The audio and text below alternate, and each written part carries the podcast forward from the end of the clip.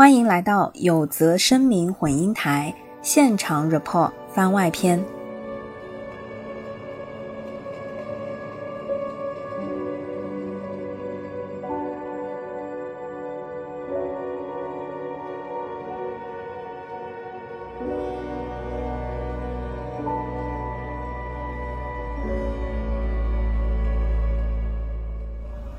大家好，呃，今天是八月十七号，星期二的晚上。然后呢，我是唐小友，我身边的是轩然。今天呢，我们有一个新朋友远道而来，然后在微博如果关注音乐剧内容、音乐剧圈的话，应该会非常熟悉的，非常熟，啊，对。所以你的账号名字叫啊，大家好，我是音乐剧 Boat 的波波。啊，是在微博上就是运营音乐剧 Boat 这个账号的主理人之一波波，是从辽宁过来看《隐秘的角落》，啊太拼了。对，就是波波老师呢，特地打飞的从北面跑到上海来，集中性的刷一波音乐剧的。然后呢，我们今天在大舞台刚刚看完《隐秘的角落》这一周开的新的卡斯场，所以我们今天看的是朱松浩的张东升，朱子荣的徐瑶。王王瑶，好的，你看，毕竟是音乐剧圈的博主啊，如数家珍。他呢，绝对是手上没有拿节目单，都是背出来的。那我们呢，有三个人这个组合啊，有一些特别。隐秘的角落呢，作为一个著名的 IP，唐小友老师是在现场第一次听到这个故事。由于这是一个悬疑剧，所以呢，我和轩然老师呢，中场休息的时候，忍不住打开了 B 站，找到了十分钟解读隐秘的角落。结果由于我们这一招呢，呃，开的有点晚，我觉得中场休息啊，远没有他刚刚介绍的十五分钟那么长。因为呢，我们看到第八分钟的时候呢，就开始了，场灯就暗掉了，我们就没法看下去了。哎，所以呢，我们还是下半场呢，带着一些悬疑看了下半场。这个是唐小雨老师的观剧，然后轩。然老师呢，就是既然他会跟我一起看那个打开 B 站看十分钟解读呢，你也就知道他没有看过电视剧。所以呢，今天另外一位我们特别邀请到了波波老师，哎，他是看过电视剧的。那么你稍微讲一下，今天你看了个什么故事？今天我看的这个故事其实和电视剧还是有那么一点点的差距。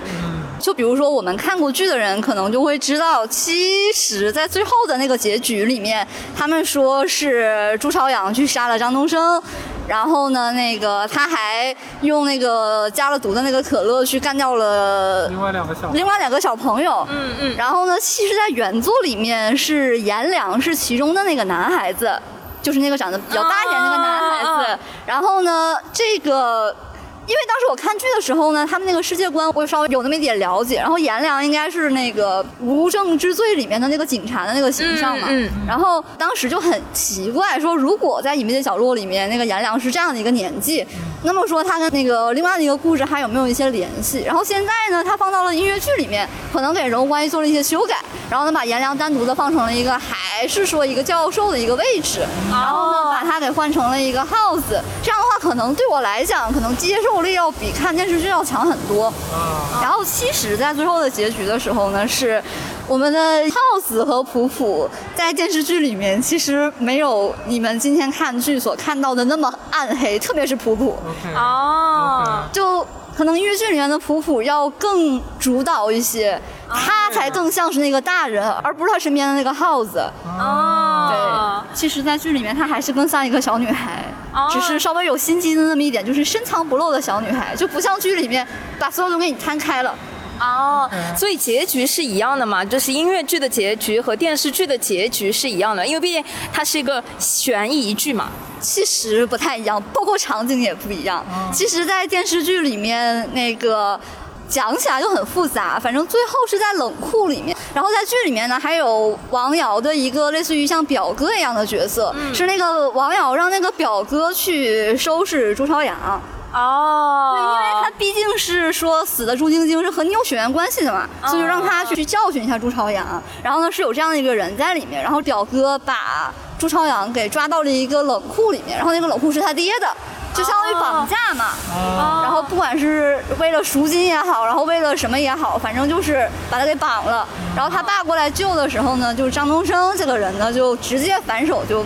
干掉了。但是剧里面的王瑶死没死，我记不太清楚了。所以电视剧里面死了好多人，是吧？啊，对啊。然后音乐剧里面最后，我个人比较好奇的是，呃，这个小朋友叫朱朝阳，也是男主角，可以算是男主角哈。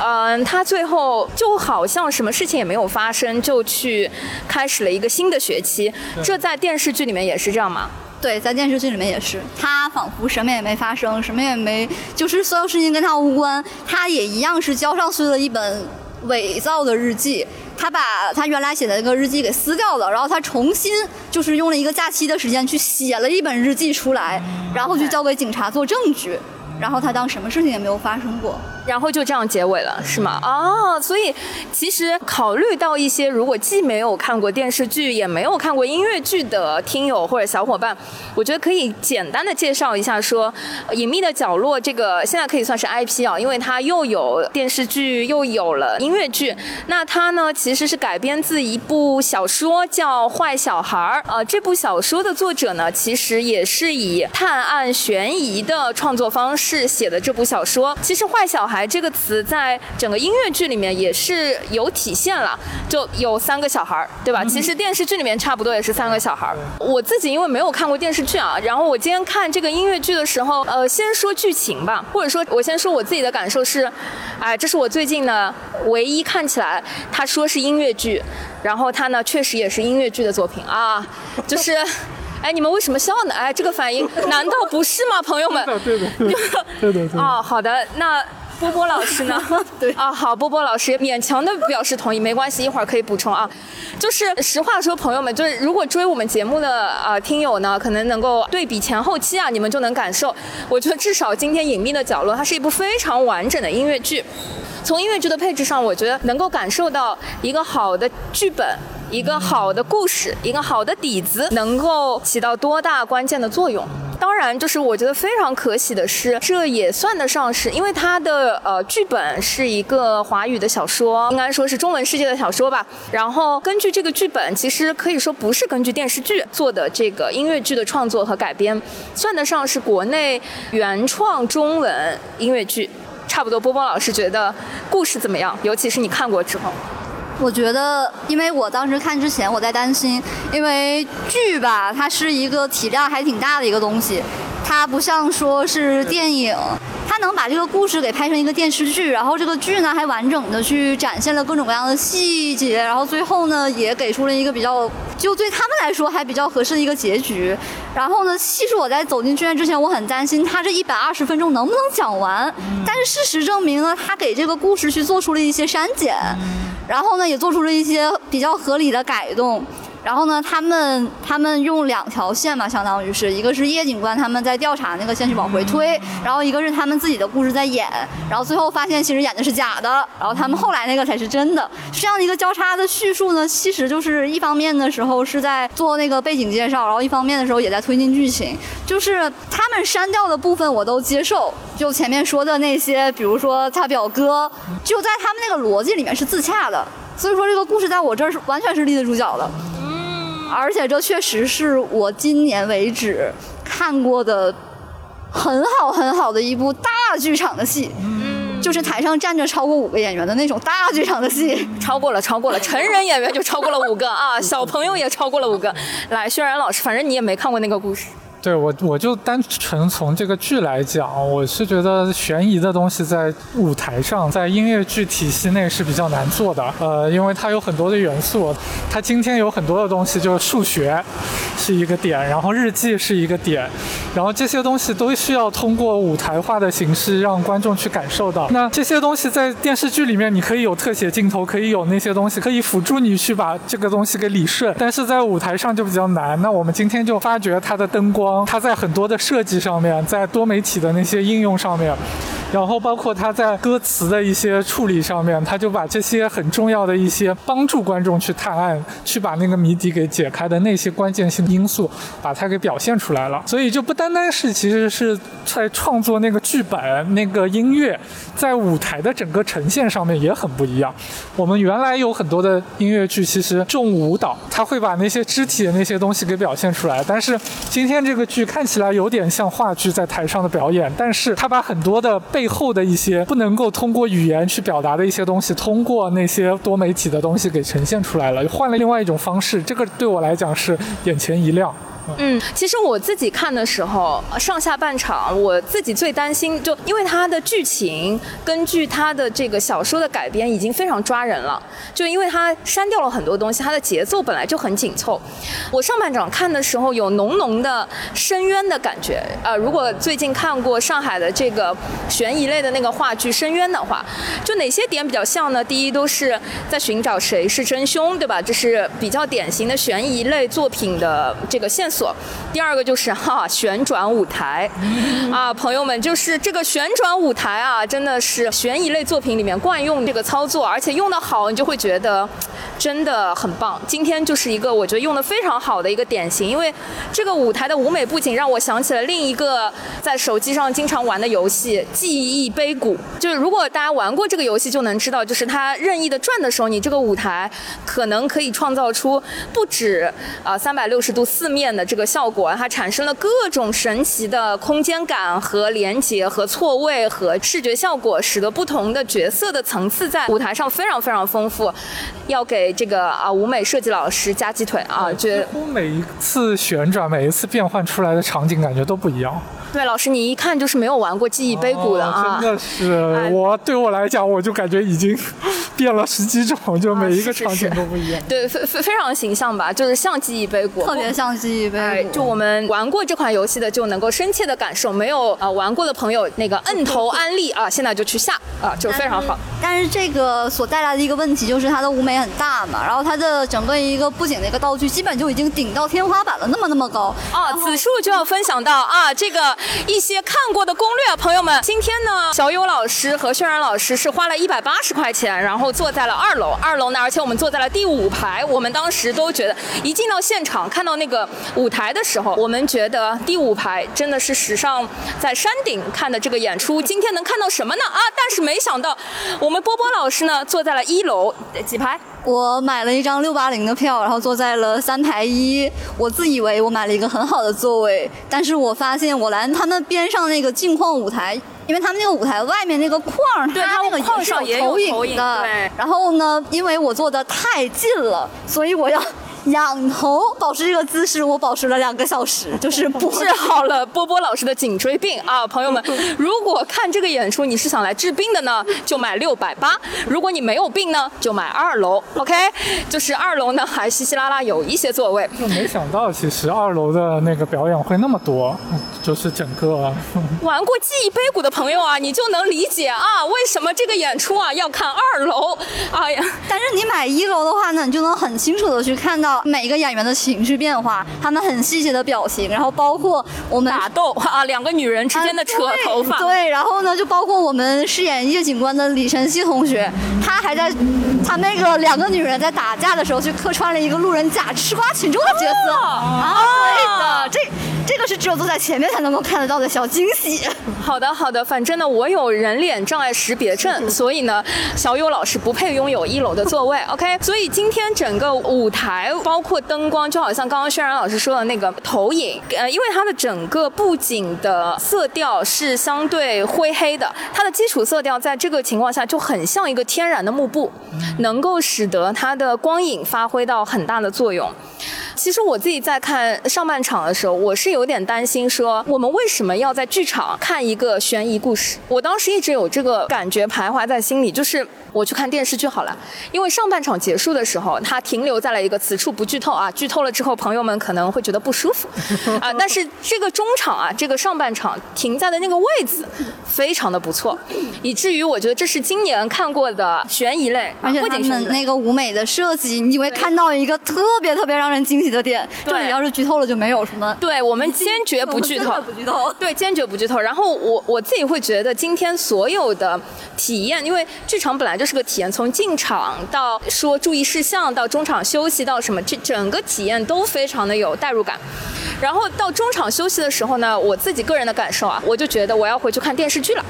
那我当时第二个感觉呢，就是既然电视剧能够交代和丰富的很多细节，为什么我今天要进剧场来看呢？或者说在剧场我能收获到其他什么额外的东西呢？下半场。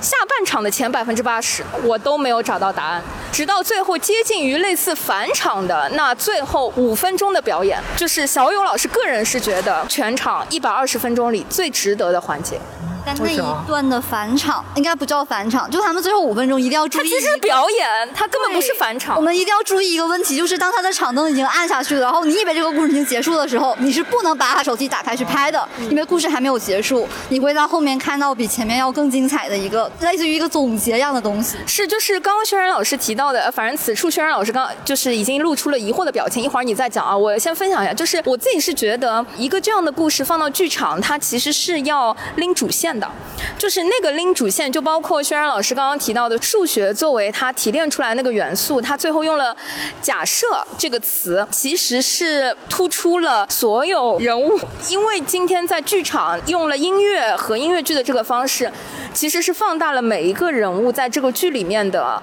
情绪。放大了他人物的那个不容易和人物本身在这个场景里的一些为难和自己的心声，所以整个剧当我们看完了所谓提炼出来的故事情节之后，用最后的十分钟拎出了所谓的假设。就是如果再来一次，如果让悲剧不是悲剧，呃，如果让每一个人都有重新的选择，是不是今天这个故事就不是这样了？然后它非常强烈的也呼应了开始。我自己一直觉得剧场的魅力其实就在于你走出剧场之后会想什么，或者是会拎出一个什么价值观和。主创其实是在整个创作的过程当中，他非常明确的想表达一个他自己的什么样的价值观，因为电视剧或者是电影更多的是希望让你相信，希望沉浸，希望表现细节。就好像我们在中场的时候去看那个 B 站的那个十分钟，哇，那个十分钟啊，真的只能给你补充提炼这个剧情。但即便是这样，B 站的十分钟，我们在看的时候，它其实，在电视剧里有一个细节是小的男主角朝阳的爸爸跟他有有一段吃冰粉的那个细节，然后这个是我们这个十分钟的那个小片段，即便没有看完啊，它也提炼出来的一些细节和部分，其实在音乐剧里面是没有被呈现的。那也就是说，其实每一集电视剧它的很多片段可以提炼出很多的重点。那音乐剧我们看完的时候，会提炼出的只有故事吗？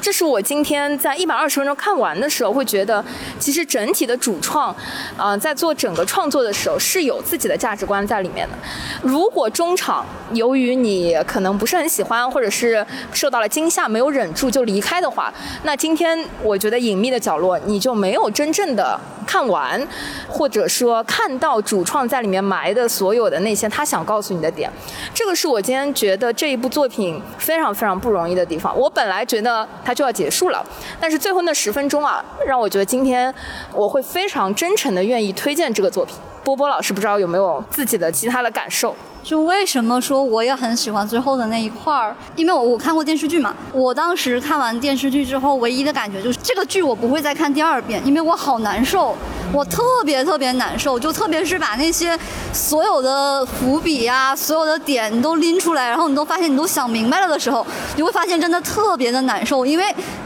他们都只是孩子，但他们的心却已经不是孩子了。然后包括朱朝阳后来成为了第二个张东升，这个都是很悲哀、很可怕的事情。所以当他在最后的那个时刻，就给了我们一个新的选择。其实就像我之前看《蝴蝶效应》一样。我还记得有一句影评说的是，虽然我们可能会去经历那些所有的一些不愉快啊，然后可能我们一步踏错，然后步步踏错，可能后来什么都无法挽回了，但是一定一定会有一个平行世界，你会在那个平行世界里永远幸福。他恰恰就在结尾去告诉我，其实是有这个可能性的，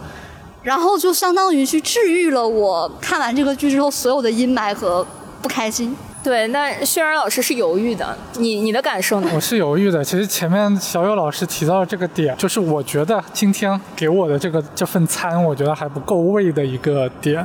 因为它还是围绕在这个故事本身了。我觉得它的那个延展，因为我在自己在看这个戏的时候，我们可以看到小的朱朝阳跟那个张东升其实是有一点映照的关系在那边。是的，是的。看完了之后就知道为什么原著小说要叫坏小孩，就是这个点是可以引申出很。很多东西的，就是我们所有人都认为小孩不会是坏的，他的想法一定是对的，我们都去相信他。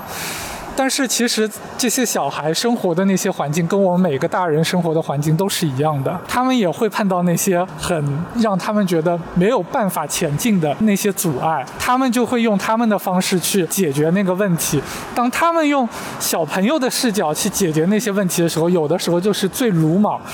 最直接的那种方式，就像那个里面那两个对普普，他提出来说要去杀了那个父亲跟他的继母，就另外一个那个母亲，就是提出这样子的想法的时候，你就觉得这个社会怎么了？你就会有这样的怀疑。但是在这样的故事里面，你又觉得这个人物他的从他的纵线来看，他是只能这样做，他们是合情合理的。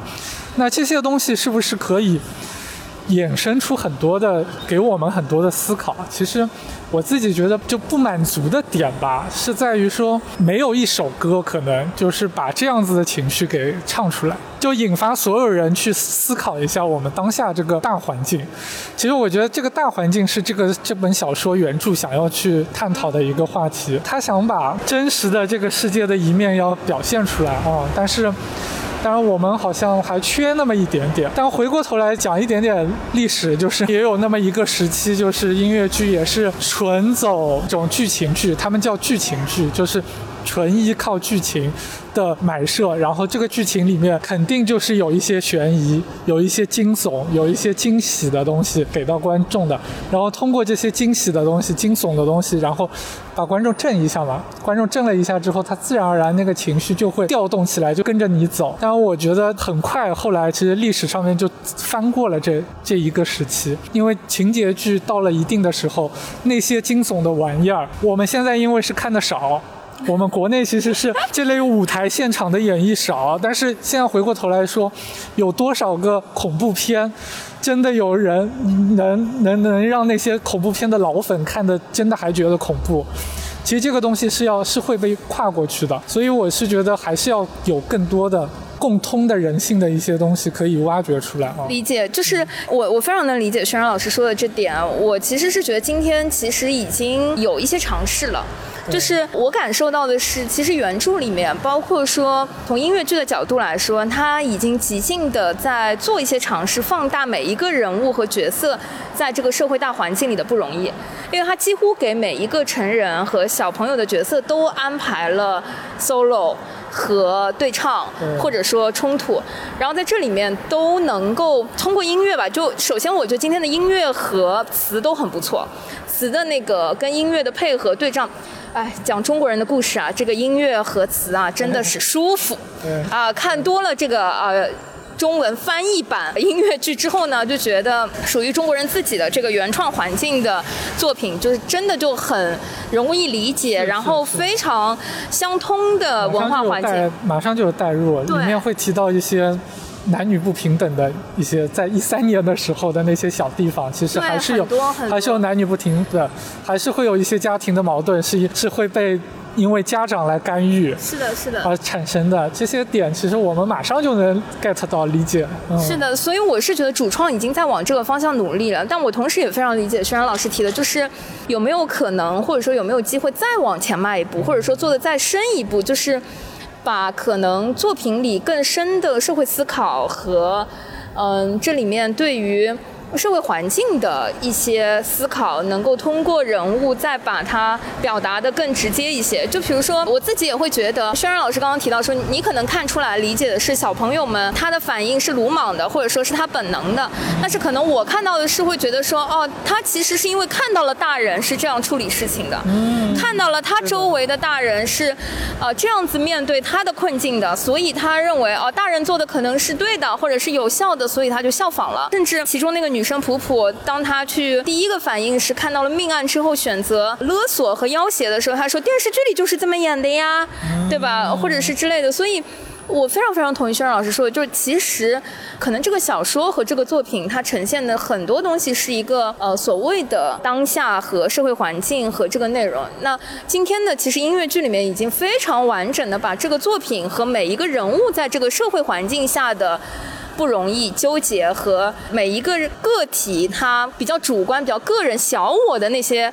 层次已经表达的非常的直接了，但是对于可能整个社会关怀和大我层面的东西，其实今天碰触的非常非常少，或者说他几乎就没有碰触。呃，是它很完整了。其实，其实这个作品很完整，该给我们的惊喜的点，给我们感动的点，其实很已经有了。我觉得你要说让我硬要给它说成一个差评或者中评，我都不愿意。其实。说到说实话，但是也是因为最近我跟小友老师也在聊那个伊丽莎白这个剧的时候，我自己就感觉，当时我看伊丽莎白那个剧的时候，一个很大的一感受就是他把那个大环境给给描述出来了。然后为什么那个女生她又不养自己的孩子？然后但是，哎呀，茜茜公主朋友，你就是没看过那个电影，老是看的少。对对，不养自己的孩子，但是她的那个追求又让那么多人能够接受。就这种东西，我觉得很很可贵了哦。对，就是因为我们就我是真的看的少，就是我之前没有怎么看过德奥剧，然后这两天在补《伊丽莎白》这个作品啊，就发现啊，我们小的时候都看过那个 CCTV 六的这个译制片的《茜茜公主》的电影了，然后看它如果变成音乐剧，我觉得它有意思在哪里？是发现说它很像《悲惨世界》那种，其实他把当时的社会环境、人民的状态和这个皇室的状态和。啊，为什么在这个环境下皇室会有这样的反应等等，都表现得非常的充分，所以我觉得它可能是一个音乐剧作品，它会历久弥新，然后会成为经典，反复的被演绎和反复的被讨论的原因。作品本身和创作者其实可能已经在里面融入了他想要表达的一些社会关怀和他的思考，所以他才是所谓的舞台类作品所应该承载的那个厚度吧？对。其实给大家多讲一个事情，就是在原著里面，当王瑶去问朱朝阳的妈妈，就是问周春红的时候，因为他那个尸体上是没有朱朝阳的指纹的嘛，然后所以他就理所当然的认为说是不是他妈妈干的。就是不是周春红把他给搞死的？然后呢，这个里面有一段很经典、很经典一段，因为周春红在景区上班嘛。然后当时王瑶也来到了景区，他就问周春红：“你那天晚上到底干什么去了呀？你那天下午说你在景区上班，但是你明明不在景区啊。然后你如果你骗了我的话，那你是不是那天下午去杀了我女儿啊？”就那一段，他到那个景区的那个广播室里面去拿那个喇叭，去在全景区喊说：“你是杀了我女儿的杀人凶手。”然后。周春红进来之后，就是和他扯头花，然后就暴露了他自己其实和另外一个男的，就算是有男女朋友关系，就暴露这样的一个事情，然后让他儿子也很伤心。就其实，在剧里面是有这样一段的。然后，因为这一段就导致于，我觉得在周春红和王瑶身上，他们两个其实是一直在扯头花的。但是，当剧里面周春红他那句唱词，他唱出来说：“我们都是母亲，我可能也理解你。”的时候，我就觉得其实整个主创是有在往前在迈那一步的，就是，就是突然让我觉得，就是两个人并不是冷血动物，他们并不只是为了他们的女儿或者为了他们的儿子去很自私的去做一些事情，他们其实不是，他们都是母亲。是的，是这一段我看的也非常的揪心，所以总体来说呢，我觉得这是一个呃非常好看，然后非常完整，就是啊，我相信如果喜欢音乐剧或者喜欢悬疑的朋友来看都不会特别失望的作品，毕竟这是啊今年我觉得看过的比较完整的音乐剧作品，至少小友老师是推荐的，波波老师呢，我也是推荐的。因为我们已经很久没有看过舞美这么厉害，然后它的机关设计等等，包括它的投影等等，然后它的剧情也很完整，这样的一个很大剧场的一个，然后角色关系等等都很丰富的一个剧了。我们应该去走进这样的大剧场去看一些这样的剧。好的，薛然老师。呃，我肯定是推荐的。然后我其实我很矛盾的点就是，我还是想提它的不好的地方，是因为我虽然觉得它已经很完整了，我觉得我提的那个点可以不说，但是我想说的原因是，我觉得我们还是我们现在环境还是缺一部能够历久弥弥新演十年的一个作品。我很希望在我们这个时代可以更快的看到这样一个作品出现，所以希望说永远的提一个更进一步的一个想法，然后让更多的创作者能够 get 到，能跟我们一起把这样子的作品尽快的呈现出来。也是大环境要一起努力的事情，好啊，好的，谢谢大家。所以非常非常推荐大家啊。其实我我个人还想补一句，就是因为有很多朋友有问说《隐秘的角落》啊，你看的是哪一组卡司啊，或者怎么样？呃，因为我不是一个音乐剧会真的追卡斯的人，所以呢，我想说啊，《隐秘的角落》其实主角啊是小朋友啊，所以呢，只要因为他的故事和音乐都非常的在线，我也相信就是这一批的演员这个表演呢还是在线的，所以呃，只要你有时间，我觉得任何啊一组卡司都是值得来看一下的。然后看完了之后，我们今天也说我们还挺有意向可以再看一下别的卡斯。好的，谢谢大家，欢迎大家买票，是想体验一下没关系，买二楼也是非常不错的选择，好吧？谢谢，拜拜，拜拜拜拜，谢谢大家。当你扬起银白色的帆，随着落日沉入海底，你拥有的年轻和不安，也不会有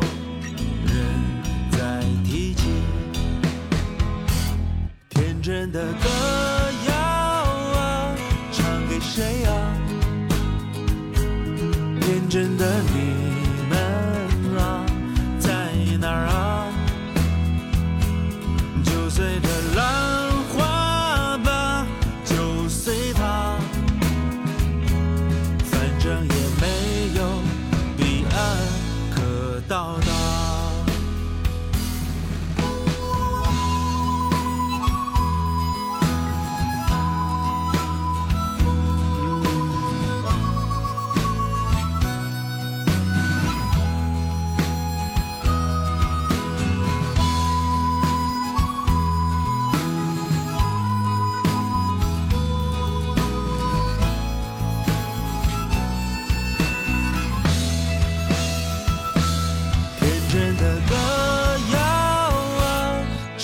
谁啊？天真